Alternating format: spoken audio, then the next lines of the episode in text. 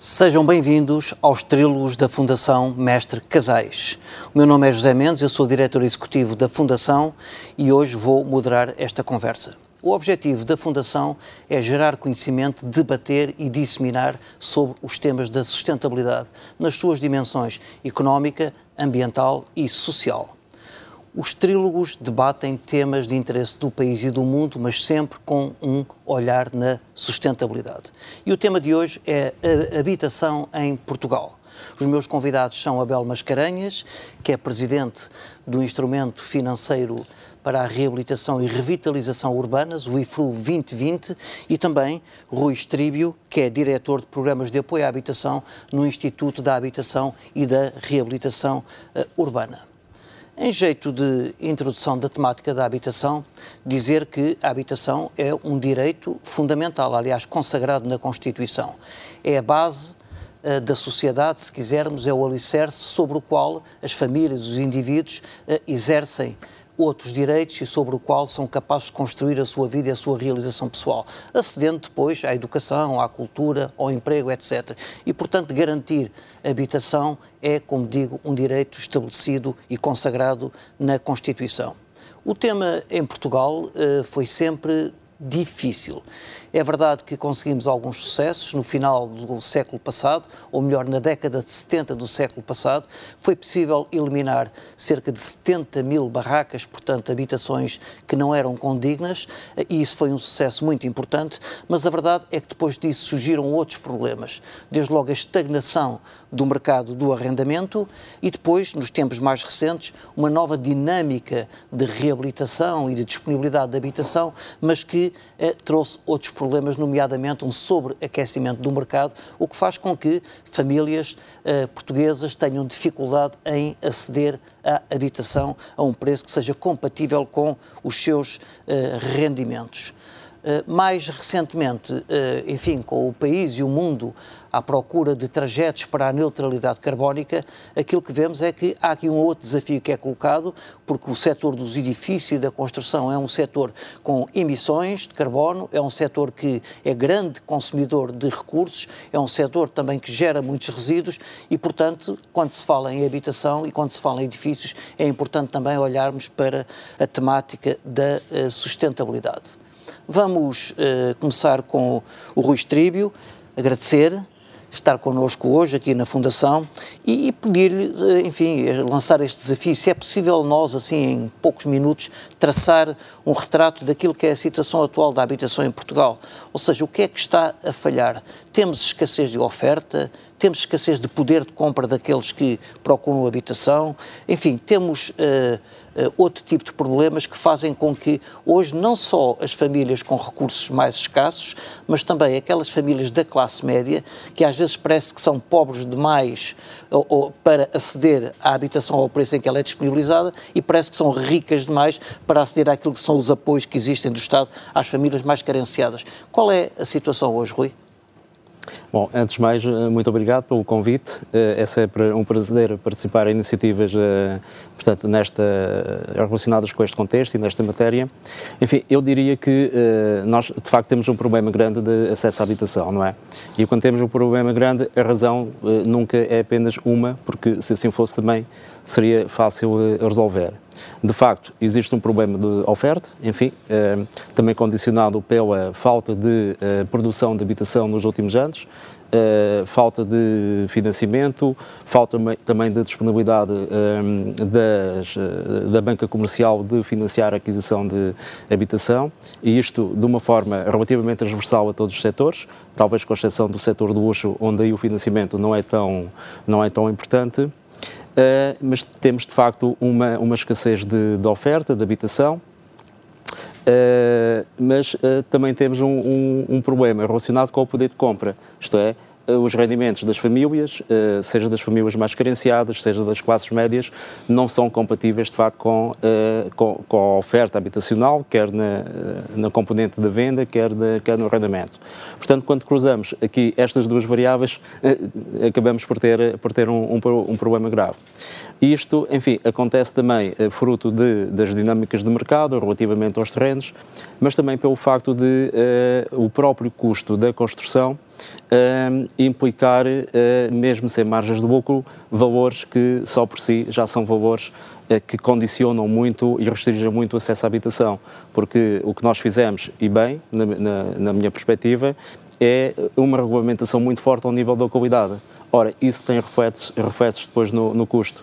E, portanto, se nós queremos qualidade, acabamos por ter depois uma consequência em que o acesso à habitação fica condicionado por via de uh, nós temos, enfim, rendimentos que ainda uh, estão aquém daquilo que seria desejável e, e, e, uh, e, longe ainda do que, do, que, do que é a linha europeia.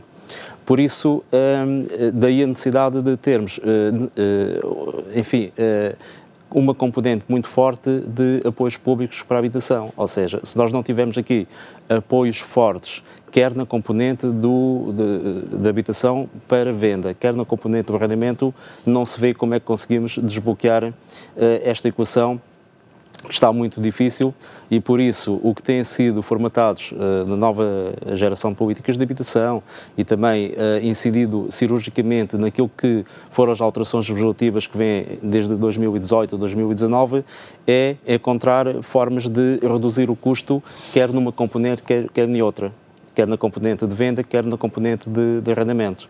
E portanto aqui a chave está a canalizar os apoios públicos para reduzir por um lado, o, o valor de, do custo de produção de, das habitações, não é? Pronto. E por outro lado também encontrar instrumentos financeiros para que os promotores possam, eh, enfim, eh, atuar no lado da oferta, porque sem instrumentos financeiros também não conseguimos produzir mais oferta habitacional. Pode-se dizer eh, o tema do plafonamento das rendas ou do congelamento, que foi um tema que, pelo menos a meu ver, que tive responsabilidades nesta matéria, que durante demasiados anos, décadas, na verdade, fez com que o mercado de arrendamento se tornasse completamente desinteressante. Hoje, havendo fenómenos, como digo, de algum desequilíbrio entre oferta e procura, não sei se também provavelmente alguma especulação, pode-se, eh, seria aceitável, admissível, considerar um novo plafonamento de rendas, do seu ponto de vista? Eh, eu creio que a resposta não, não é por aí, porque se nós, eh, repare, de alguma forma nós fazemos isso nos apoios públicos, é? quer no programa Porta 65, eh, destinado mais a, aos jovens, quer mesmo no programa de, de arrendamento acessível, o que nós fazemos é definir limites para a canalização dos apoios. Mas agora, o limite ao arrendamento por si só não resolve o problema da oferta, antes pelo contrário iria até estrangular mais a oferta. Portanto, a mim o que me parece é que nós temos necessariamente que atuar no mercado e essa atuação tem que ser sempre através de entidades públicas, uh, sem prejuízo de trazer uh, propriedade privada e habitações que sejam de propriedade privada para o serviço público, isso faz através do programa de arrendamento acessível, mas sem uma clara oferta, sem um aumento significativo da oferta habitacional, nós não conseguimos resolver o problema da habitação em Portugal. E isso só se faz uh, através de, uh, de uma convergência de várias entidades públicas. O IRU, neste momento, está a construir habitação acessível.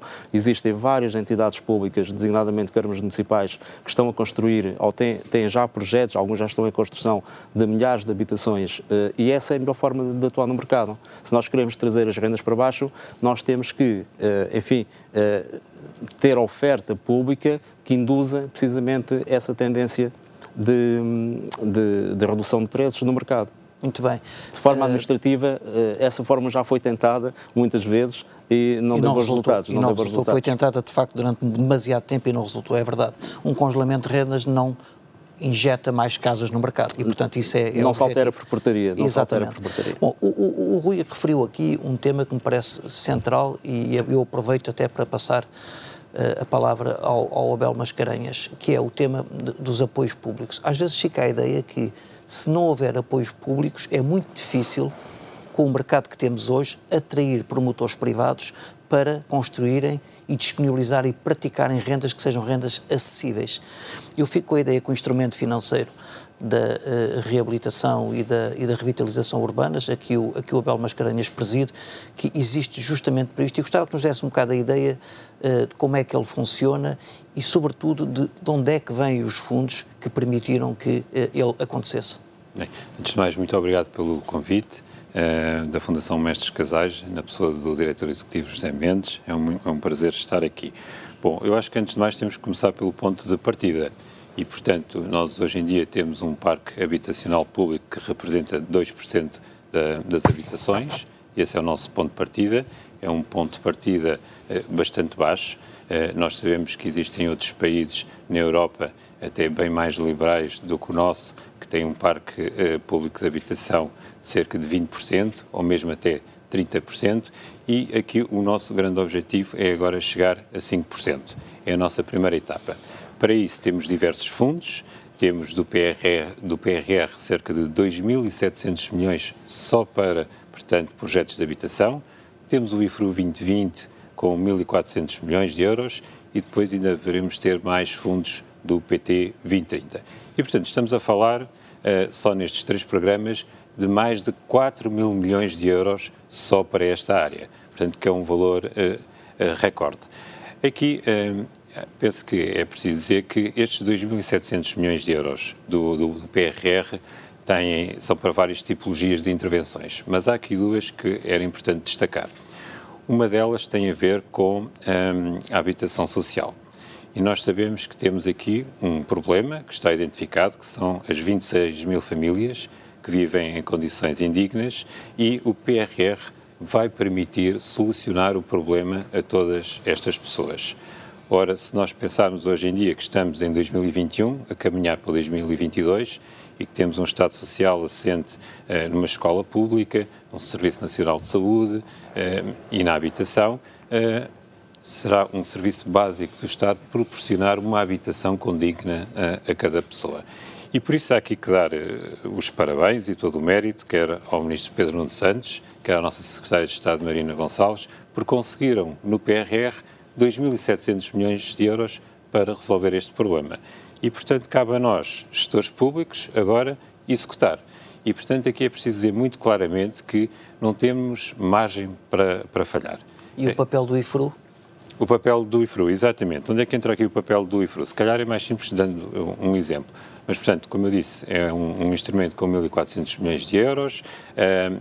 Os edifícios reabilitados não existe qualquer restrição, pode ser habitação acessível, habitação social, uh, atividades económicas. Também nos seus candidatos não tem qualquer restrição, pode ser uma pessoa singular ou coletiva, pública ou privada.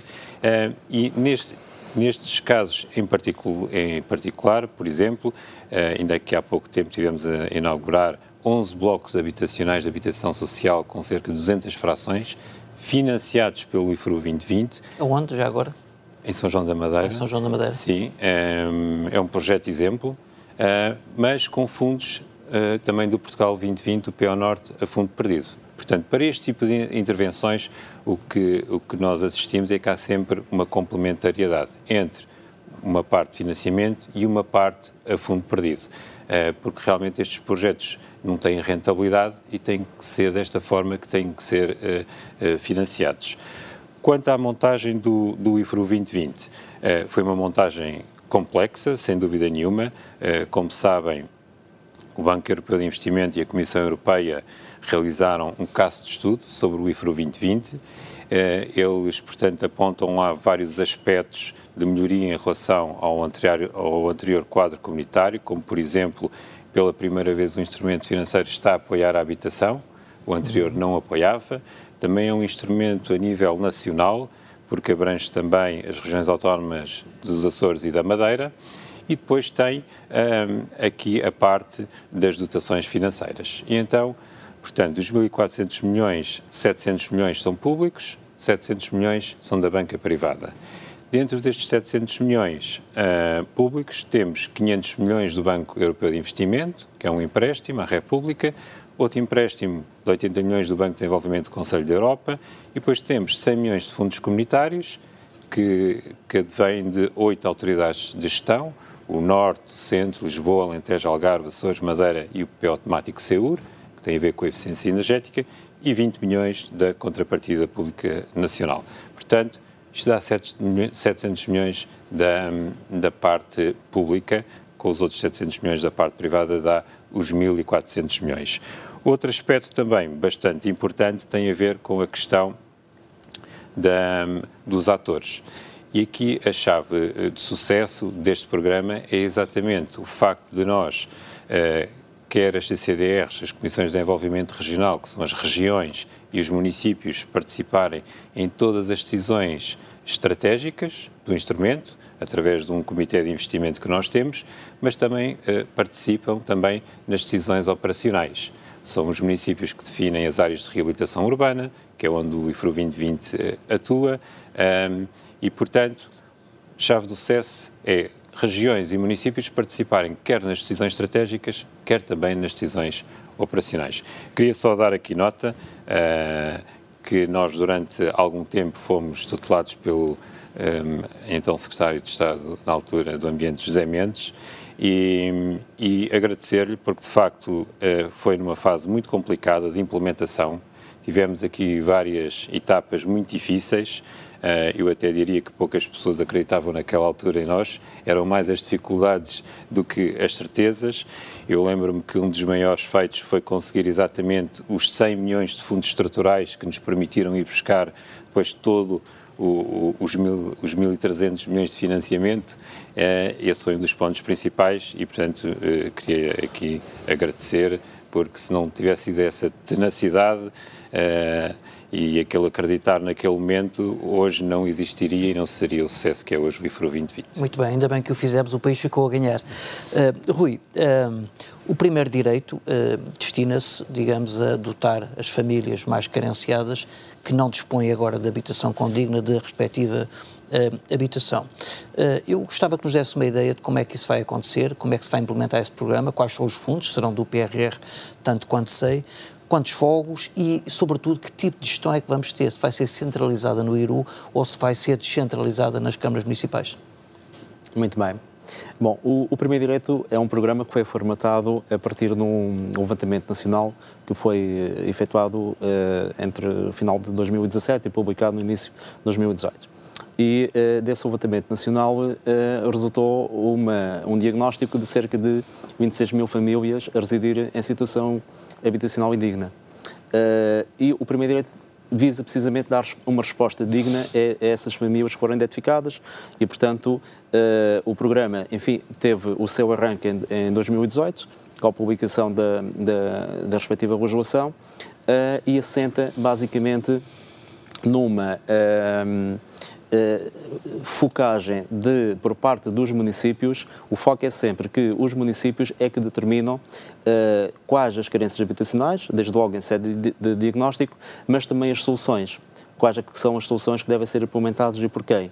Porque o primeiro direito pode ser implementado diretamente pelos municípios, como pode ser por entidades do terceiro setor, uh, e vai uma panóplia de entidades que inclui até o apoio direto às famílias. Isto é, não faria muito sentido famílias que residem, enfim, de uma forma indigna, não é?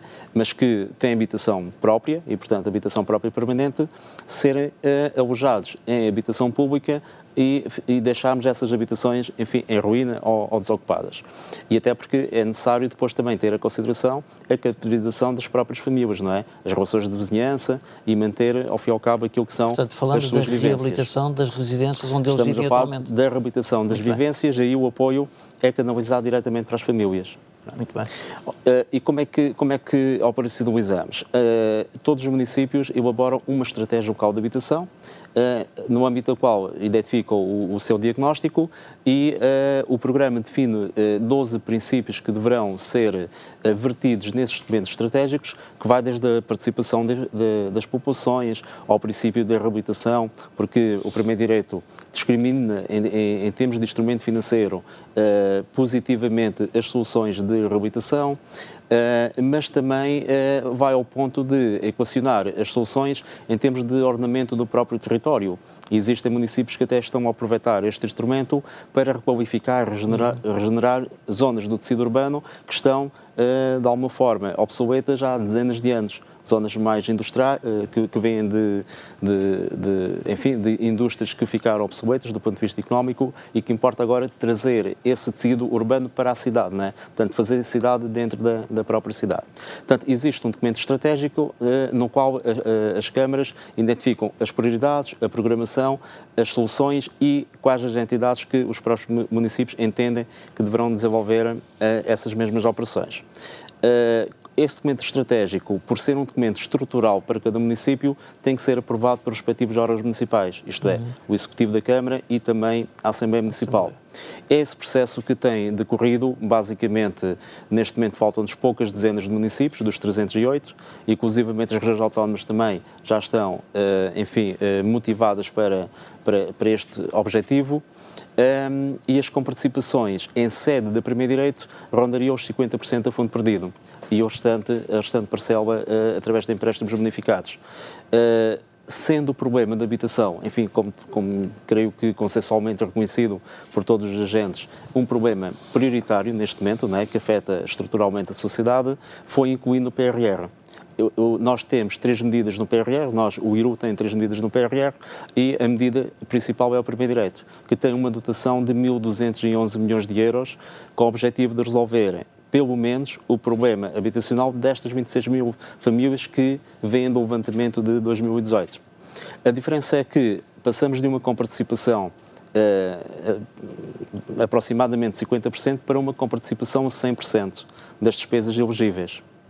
Uh, e isso coloca em todos nós uma grande responsabilidade, porque de facto Uh, nunca foi nunca nunca se conseguiu realizar tal volume de obra uhum. não é ou de uhum. concretização de soluções uh, em tão pouco tempo porque basicamente temos cinco anos até ao final de 2025 Rui, mas deixe-me só uh, para um volume de habitações dessa natureza, portanto 26 mil em todo o país, não acredito que o consigamos fazer apenas com reabilitação, portanto vai ser preciso fazer muita construção nova.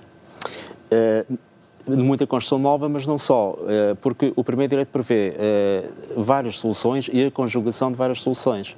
E alguns municípios optam até por adquirir, lá está, eh, edifícios que, até edifícios que no tempo da, da, da crise Sim. ficaram inacabados. E, portanto, é uma oportunidade também para o município resolver alguns problemas que são gerados, eh, enfim, zonas até marginais. Patologias de, urbanas, justamente. De, de, exatamente, para, eh, para, ao fim e ao cabo, encontrar soluções para as pessoas, resolvendo também outros problemas que existem no, na cidade e, portanto, que se arrastam durante, às vezes, 10 ou 15 anos e, e temos situações de zonas absolutamente degradadas com mais de 30 anos. Uhum. E, portanto, os municípios podem adquirir esses edifícios e reabilitá-los, seja com alteração de uso, portanto, alteração funcional ou, edifícios que já eram de habitação, e têm aqui uma oportunidade para uh, resolver uh, vários, vários problemas em simultâneo. E essas operações de contratação pública, no fundo, vão ser executadas pelos municípios?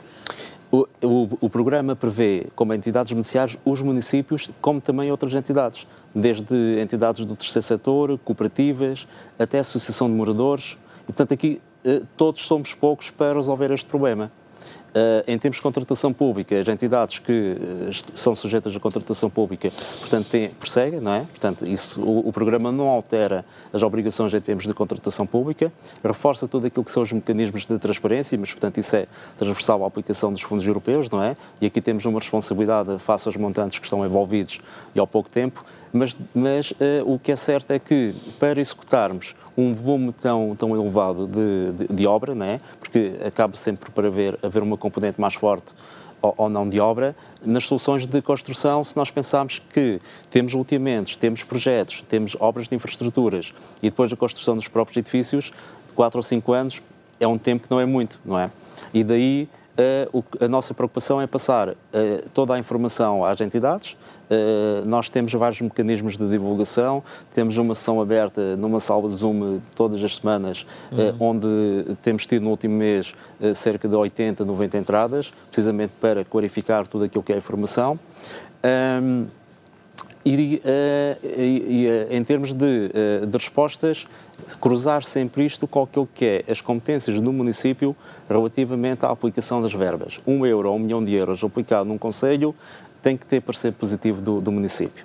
E, portanto, em termos de gestão, há uma gestão centralizada, que é no, que é, que é no IRU, mas a responsabilidade da aplicação das verbas não é do IRU, ou seja, não é a administração central. De forma a operação, não é? Não é a administração central, com uma equipa em Lisboa e uma equipa no Porto, que sabe que irá determinar se a aplicação da verba fica melhor, eh, se é mais eficiente, se as populações ficam melhor servidas pela via da construção, pela via de reabilitação, pela via da implementação por uma entidade do terceiro setor ou pela própria Câmara. Não, os órgãos municipais é que assim o decidem quando aprovam a sua estratégia. Nós somos uma entidade que gera, gera o programa. Portanto, a nossa competência é verificar se os tais documentos estratégicos cumprem ou não cumprem os preceitos legais. Quando temos dúvidas, quando nos parece que a solução não é ajustada, nós solicitamos os esclarecimentos e eventualmente até poderá ser aquilo que, que é uma solução num município pode ser eh, fantástica e a mesma solução noutro município ser um grande disparate, não é? Muito bem, portanto, portanto parece-me que essa coordenação central, mas depois a decisão ao nível local a decisão é, é, crítica, é local, é? ou é seja, crítica. a gestão do instrumento financeiro, portanto, é do IRU, e portanto tem uma equipa no, em Lisboa e uma equipa na, no Porto, para, para a gestão destes programas, para as três vertentes do PRR e para os outros programas públicos de apoio, mas a decisão de como é que as verbas são aplicadas são tomadas no âmbito do documento estratégico que é aprovado por cada município. E isso faz toda a diferença. Muito bem. Uh, Abel, o, o IFRU, uh, no início, tanto quanto me recordo, enfim, ganhou algum tempo, enfim, a ganhar tração, digamos, ou seja, adesão ao modelo, que era um modelo novo, um modelo de instrumento financeiro, com, como foi já descrito, com verbas oriundas de diferentes fontes e com certeza com requisitos diferentes, às quais naturalmente acresce o próprio investimento privado, porque estamos a falar de investidores que também podem ser, e serão em muitos casos investidores privados. Consegue-nos dar aqui um, uns números sobre a operação até ao momento e depois uh, esclarecer-nos também o que é que vai acontecer agora que se está a esgotar o Portugal 2020, o IFRU 2020 continua, qual é o futuro do IFRU 2020 ou do instrumento financeiro desta natureza? Hum. Muito bem, então, uh, felizmente nós este ano, a altura de setembro, atingimos um valor de mil milhões de euros de investimento contratado, que é um, uh, que é um valor histórico, é um recorde, porque nunca antes, num, num quadro comunitário, um instrumento financeiro tinha atingido este volume de, de investimento, uh, tinha ficado por, por metade. Uh, ainda temos até 2023, apesar de se chamar IFRU 2020, vai até 2023, Sim. porque este quadro comunitário Portugal 2020 tem a regra do, do N mais 3, e estes mil milhões correspondem a cerca de 340 eh, contratos eh, de reabilitação de edifícios. E como é que eles estão distribuídos? Está muito equilibrado entre habitação e atividades económicas. Temos cerca de 44% de habitação e 50% de atividades económicas. E depois também temos muitos projetos, eh, nomeadamente teatros, unidades de cuidados de, de, de, saúde e também muitas residências de estudantes. Ainda há pouco ah. tempo, aqui na Covilhã, foi a inauguração de uma residência de estudantes para cerca de 200 estudantes. Uh, e por acaso é interessante porque a Covilhã está no, no top 10 do, dos municípios com investimento uh, IFRU 2020.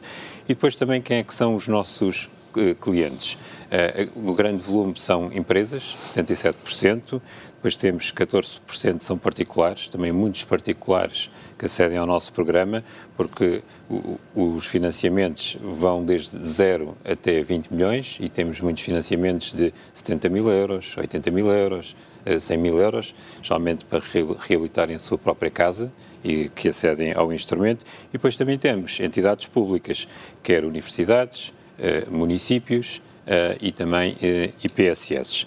Nós, neste momento, com, com os mil milhões de euros de investimento já contratado, estamos a renovar, só para termos uma ideia, 1.750 uh, eh, habitações. Uhum. E em termos de postos de trabalho uh, criados, estamos a criar 4.500 postos de trabalho diretos. Uh, segundo o Banco Europeu de Investimento, estamos a criar 14 mil postos de trabalho no global. Uh, outro dado também uh, importante tem, uh, tem a ver com o grau de concretização destes 340 edifícios, 100 eh, já estão terminados. E, portanto, o que é um, um ponto importante, eh, porque com a pandemia, pois os, o, todos os trabalhos de construção têm a tendência para derrapar eh, um pouco. Também é certo que este setor da construção foi o único setor que, que nunca parou. Uh, e, é segundo o relatório do Banco de Portugal, foi um dos setores mais resilientes, não o mais uh, resiliente. Outro ponto importante também, que tem a ver aqui com a coesão territorial, é dizer que estes mil milhões estão distribuídos por todas as regiões. Eh, quer as do continente, quer também Açores e Madeira. Temos projetos em todas as regiões. E também distribuídos por 80 municípios, portanto não estão concentrados só em meia dúzia de municípios, como no início havia muita ideia que isso poderia acontecer. Não, 80 municípios, muitos municípios no, também do, eh, do interior. Isto mostra que realmente o IFRU 2020 é um instrumento que promove a coesão ter territorial. Quanto ao próximo quadro comunitário, Bem, nós fizemos o trabalho de casa. Durante o ano de 2020 andámos a construir um modelo de um novo instrumento financeiro, também conjuntamente com o FI Compass, que é o grupo de experts da Comissão Europeia que envolve eh, todas as pessoas que trabalham em instrumentos financeiros dos outros países. Eh, propusemos a nossa tutela, apresentámos às oito autoridades de gestão um, e neste momento, portanto, está em articulação entre o nosso Ministério e o Ministério dos, dos Fundos Estruturais, embora, como nós sabemos, o, o, Portugal 2030 começa após a assinatura do acordo de parceria. Só depois daí, a partir disso, é que todos os instrumentos jurídicos são assinados. E neste momento está em consulta pública e temos que aguardar que seja assinado o acordo de parceria. Muito bem, eu acho que uma das virtualidades do IFRU 2020 é que, de facto, eh, tem a flexibilidade de responder a diferentes tipologias de investimento, de procura, etc. E, por exemplo, o exemplo das, das residências universitárias é um exemplo excelente para o qual, tanto quanto conheço, praticamente não tínhamos instrumentos financeiros que pudessem uh, apoiar. Bom, vamos entrar na nossa última ronda e eu agora faço ao contrário, começo pelo Abel e depois uh, concluo com o Rui que é aquilo que tem a ver com a sustentabilidade. Como eu disse há pouco, de facto, quer dizer, o setor dos edifícios é um setor muito consumidor de energia, é um setor que consome muitos recursos. Há várias estatísticas, há quem diga que consome metade dos recursos naturais existentes no planeta, isto à escala global, e admito que seja algo próximo disso.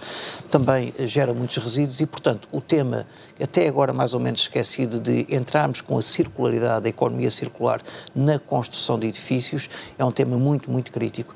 Uh, uma das fontes de financiamento do, uh, do IFRU 2020 era justamente o POCEUR, portanto, o Programa Operacional de Eficiência dos Recursos, de Utilização dos Recursos, que uh, estava lá justamente para garantir que houvesse critérios de eficiência energética nos novos edifícios. Isso correspondeu alguns uh, requisitos, algumas exigências que eram colocadas nos investimentos, nos cadernos de encargos. Como é que isso funcionava, Abel? Sim, uh, eu antes de responder diretamente à pergunta, só queria enquadrar um pouco o tema, porque é, é importante percebermos porque é que existe um instrumento financeiro direcionado para a reabilitação urbana. Então, isto tem como chapéu o programa da Comissão Europeia, o European Green Deal, que tem como objetivo que a Europa seja o primeiro continente a atingir a neutralidade carbónica em 2050 eh, e, portanto, tem como objetivo criação de empregos, mas redução de emissões. Ora, nós sabemos, eh, pelos dados que temos da, da Europa, que 40% eh, do consumo energético está nos edifícios e a redução do dos gases de efeitos de estufa, 36% também está nos edifícios. Portanto, se queremos atingir estas metas em 2050, tínhamos mesmo que atacar uh, uh, os edifícios. E por isso, uh, só no nosso programa, só para termos uma ideia, em termos de, de, poupanças, em termos de eficiência energética, nós já vamos em cerca de 41 mil TEPs. Ora, o que é que isto quer dizer, esta poupança? Isto é o equivalente à poupança da, operação durante um ano de oito grandes hospitais públicos, como o Hospital Santa Maria. Portanto, vale mesmo a pena uh, associar a reabilitação urbana com eficiência energética. E também em termos da redução de gases de efeitos de estufa, já vamos com cerca de 24 mil toneladas por CO2, que é o equivalente a tirarmos das nossas estradas 20 mil viaturas. Portanto, esta montagem, ligar reabilitação urbana com eficiência energética, é uma aposta ganha. Ora, nós, no caso do PO temático SEUR, portanto, há, um conjunto de requisitos que são uh, transversais para todas as intervenções. No caso do PO temático SEUR, uh, tínhamos, portanto, um requisito que era, no caso da habitação, todos os edifícios tinham que aumentar dois níveis ou pelo menos 20%. E todos... No desempenho energético. Exatamente, e portanto todo, todas as nossas intervenções em habitação, portanto, cumprem esses requisitos. De qualquer forma, o programa, como tinha como base a intervenção em edifícios uh, com mais de 30 anos ou com um nível de conservação menor ou igual que 2, pois conseguimos muito, muitos bons resultados em termos de eficiência energética e também em redução de gases de efeito de estufa. Por isso é que eh, lá fora se utiliza muito a expressão que o IFRU 2020 é um instrumento de green financing, ou seja, financiamento verde, porque estamos a contribuir em muito para indicadores de eh, eficiência energética e, e também de redução de gases de efeito de estufa. É preciso também ter aqui atenção que este é um trabalho que, que não acaba eh, nem neste ano, nem, nem para o outro, porque a base de partida aqui é um milhão de edifícios, segundo o INE, sendo que 400 mil estão em muito mais condições. Portanto, isto tem que ser um trabalho contínuo e ao longo de várias gerações, porque temos aqui um grande trabalho pela frente. Bem, alguns desses critérios podem eventualmente ser agora recuperados e utilizados, por exemplo, naquilo que são os procedimentos que vão ter que acontecer para, por exemplo, a implementação do primeiro direito. Sim, eu fazia até uma sugestão. Eh, Portanto, na altura, nós andámos um ano, sei que andamos tempo a mais, que foi, andámos com a ADN, com a Agência para a Energia e com a DGEG, e então nós eh, foram feitos, utilizámos o SCE, que é o Sistema, Sistema de Certificação Energética, onde são emitidos os certificados, e foram adaptados especialmente para o IFRU, para que nós hoje possamos saber exatamente as poupanças que nós temos em cada edifício. E eu acho que se pudesse fazer alguma sugestão, era essa. Utilizem, porque o sistema funciona muito bem, deu muito trabalho a montar, mas funciona e agora é só re replicar. Ora, aqui está uma belíssima sugestão para o IRU, com certeza que dialogam. Isso era importante, com certeza, não é? Os números são clarinhos, não é? Quer dizer, enfim, aquecer ou arrefecer habitações custa muita energia, a energia até ver, ainda tem uma grande componente de origem fóssil e, portanto, estamos a falar de poupar emissões de gases de efeito de estufa e, portanto, contribuirmos para o tal trajeto de neutralidade carbónica que Portugal e a Europa, com certeza, procuram. Rui, uh, Ainda assim, há outras matérias, para além do desempenho energético, que é crítico, há outras matérias, quando se fala em procedimentos, e percebemos que vamos ter aqui uma grande operação nacional com procedimentos de contratação, de construção de nova, ou reabilitação de nova habitação, o IRU está, considera ou tem previsto promover critérios de sustentabilidade nesses cadernos de encargos, quer dizer, quer naquilo que são as suas obras, quer naquilo que vão ser as obras dos municípios, portanto, influenciar nesse sentido.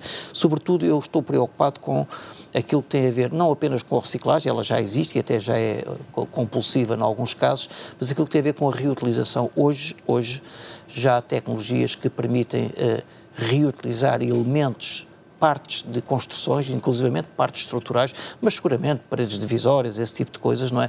E, portanto, se é possível uh, encontrarmos aqui um caminho de reutilização e de uh, circularidade que possa estar nos cadernos de encargos, de tal forma que possa fazer com que empresas que tragam soluções mais sustentáveis tenham alguma vantagem comparativa face a outras empresas que continuam a utilizar os elementos clássicos, que é a construção clássica de betão e aço e tudo isso que nós conhecemos. Isso está a acontecer, isso está pensado? Uh, sim, eu uh, aqui uh, só destacar a diferença entre, entre duas componentes. Uma coisa é a eficiência energética, que há pouco estávamos a falar, e é preciso tomar nota que, em termos de eficiência energética, a legislação que foi publicada em 2021 já determina que todos os edifícios devem ter consumo quase nulo de energia. E, portanto, nós estamos a falar de tudo o que é construção nova a legislação obriga a que haja consumos quase nubes de energia. Portanto, o, isso está vertido nos cadernos de encargos? O, o NESEB é obrigatório. É obrigatório para todos os edifícios que sejam construídos a nível nacional neste momento. Ora, pois muito bem, se nós estamos aqui a falar de uma oportunidade de financiamento a 100%, a fundo perdido, que nunca existiu, aliás, não há tradição de fundos comunitários na, na, na destinados à habitação, aqui uh, houve uh, uma imposição, portanto, há uma imposição, não vamos esconder, não vamos dizer fomos nós que nos lembramos, não. Há uma, uma imposição da, da, da, Comissão Europeia, mas que nós acompanhamos com muito agrado, de que os requisitos energéticos ainda têm que ser mais restritivos do que o tal consumo quase nulo de energia. Então, tudo aquilo que são construções de habitações promovidas ao abrigo do PRR, seja na vertente do primeiro direito, seja na vertente da Bolsa Nacional de Alojamento Urgente e Temporário, seja na habitação acessível, o consumo de energia primária tem que ser reduzido em 20% além daquilo que já é a legislação nacional.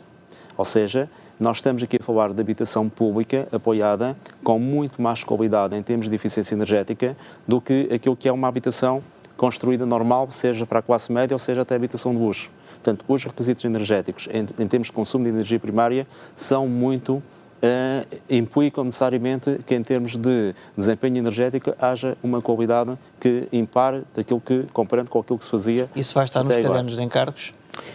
Isso condiciona a atribuição do apoio. Se não tiver nos cadernos de encargos, mas mais importante, se não for executado, porque a medição faz com, eh, com o certificado energético final, o apoio não é concedido, ou então tem que ser devolvido. Muito bem. Portanto, uma das condições, seja um euro, mais uma vez comparando, seja um euro ou um milhão de euros, se não reduzir o consumo de energia primária em 20%, além daquilo que é o consumo já quase novo de energia, não é passível de apoio por estes, ao abrigo do PRR por estas vertentes.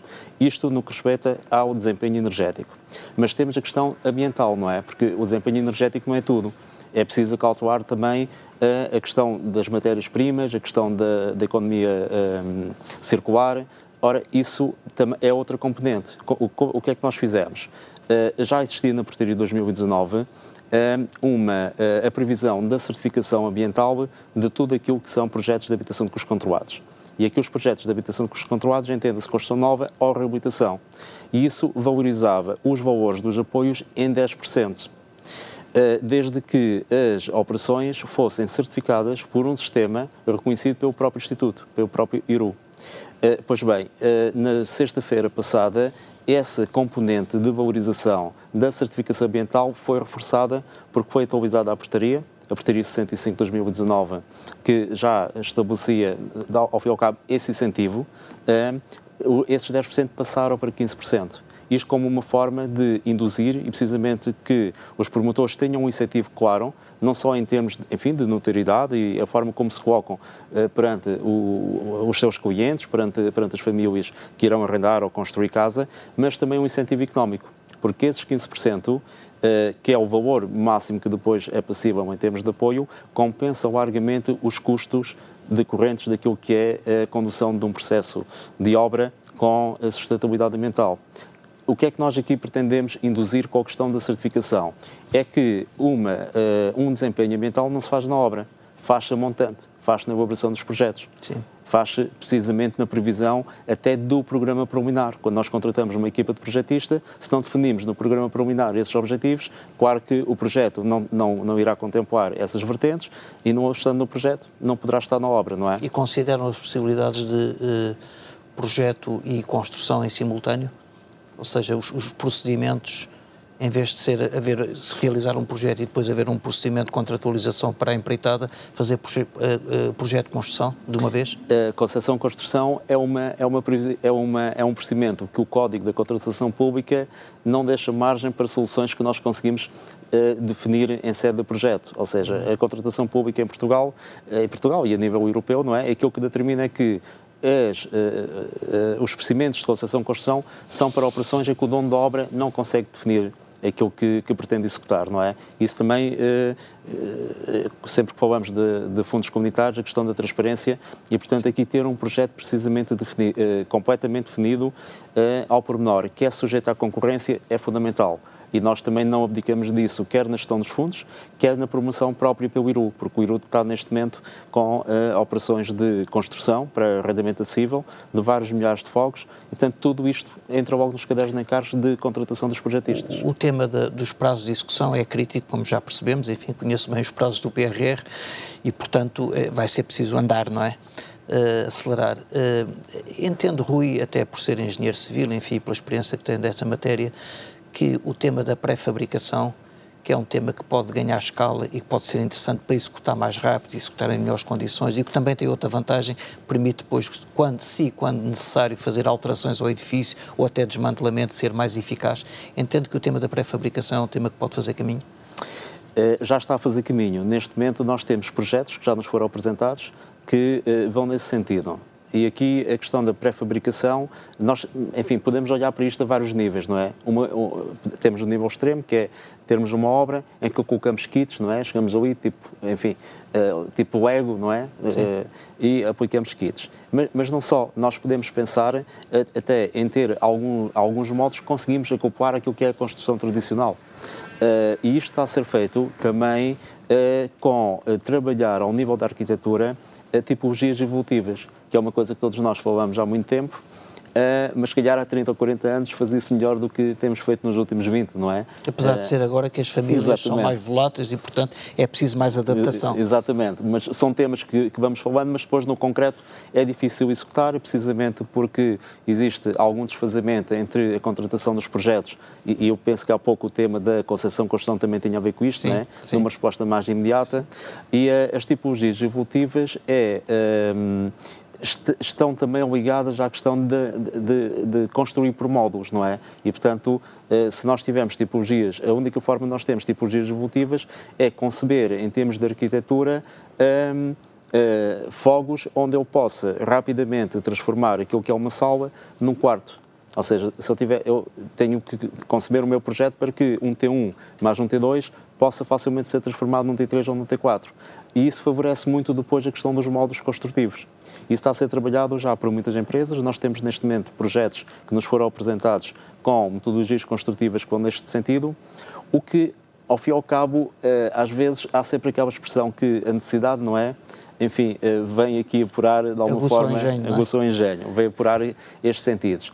E, e porquê é que isto acontece? Porque os próprios construtores sentem dificuldade na orçamentação. Eles, têm, eles sentem dificuldade porque o empreiteiro geral, enfim, forma o seu preço pelos subempreiteiros. Ora, se não conseguem controlar o custo das matérias-primas, que eh, neste momento está muito volátil, como nós como todos sabemos, se não conseguem estabilizar os empreiteiros, então a forma de ter maior controle sobre a formação de preços é precisamente evoluir neste sentido. Eu diria que a somar aquilo que todos nós vemos, enfim, vimos a falar há 10, 15 anos, agora há uma necessidade por parte dos promotores de vir neste sentido, para contornarem a estabilidade que existe ao nível da mão de obra Sim. e a volatilidade que existe ao nível do, dos, dos, materiais e, e das matérias-primas. ao nível dos municípios que há sensibilidade para isso também?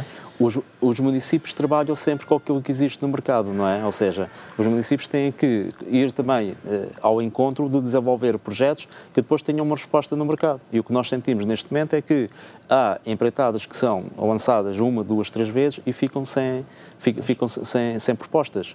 Já não, já não digo sequer adjudicações, ficam até sem propostas. E então a forma de ter propostas é esta, é garantir que, eh, que há um, um, um, um tempo muito curto entre o entre a data da apresentação da proposta por parte do empreiteiro e a execução da obra. Isso é fundamental. Porque o empreiteiro não sabe se, se iniciar a obra ao fim de 30 dias ou, ou daqui a um ano e meio, ele não pode formar preço. Seguramente As vai. podem se alterar muito, não é? Claro, seguramente é. Se ele não tiver confiança que inicia a obra em prazo razoável com a sua orçamentação, o que é, o que, é que o empreiteiro vai fazer? Vai subir o seu preço, não é? E portanto entramos aqui num ciclo vicioso.